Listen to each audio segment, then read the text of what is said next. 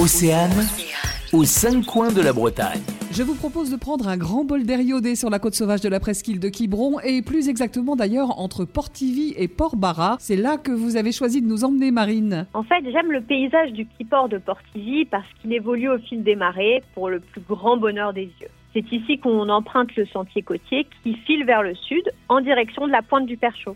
J'avoue que je choisis toujours les sentiers au plus proche de l'eau parce que c'est ici que la vue est la plus belle entre les vagues qui s'explosent contre les rochers et l'odeur incomparable qui y règne, je m'y sens vraiment super bien. Arrivé à la pointe, impossible de manquer le petit corps de garde aujourd'hui en ruine.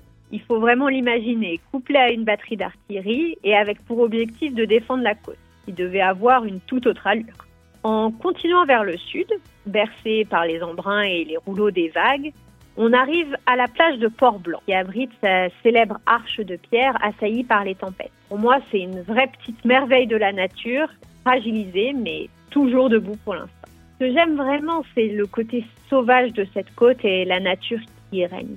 On continue à longer une succession de falaises et de petites criques, tout en observant les surfeurs qui s'en donnent à cœur joie dans cet environnement. À Port-Barra, euh, je décide de faire demi-tour mais en vérité, la balade continue vers d'autres trésors que je vous laisse découvrir par vous-même. Marine, merci pour cette jolie balade que l'on poursuit d'ailleurs sur votre site bretagne-destination-paradis.com avec de superbes photos que vous avez prises lors de votre excursion. À bientôt. Aux cinq coins de la Bretagne. À retrouver en replay sur océane.radio.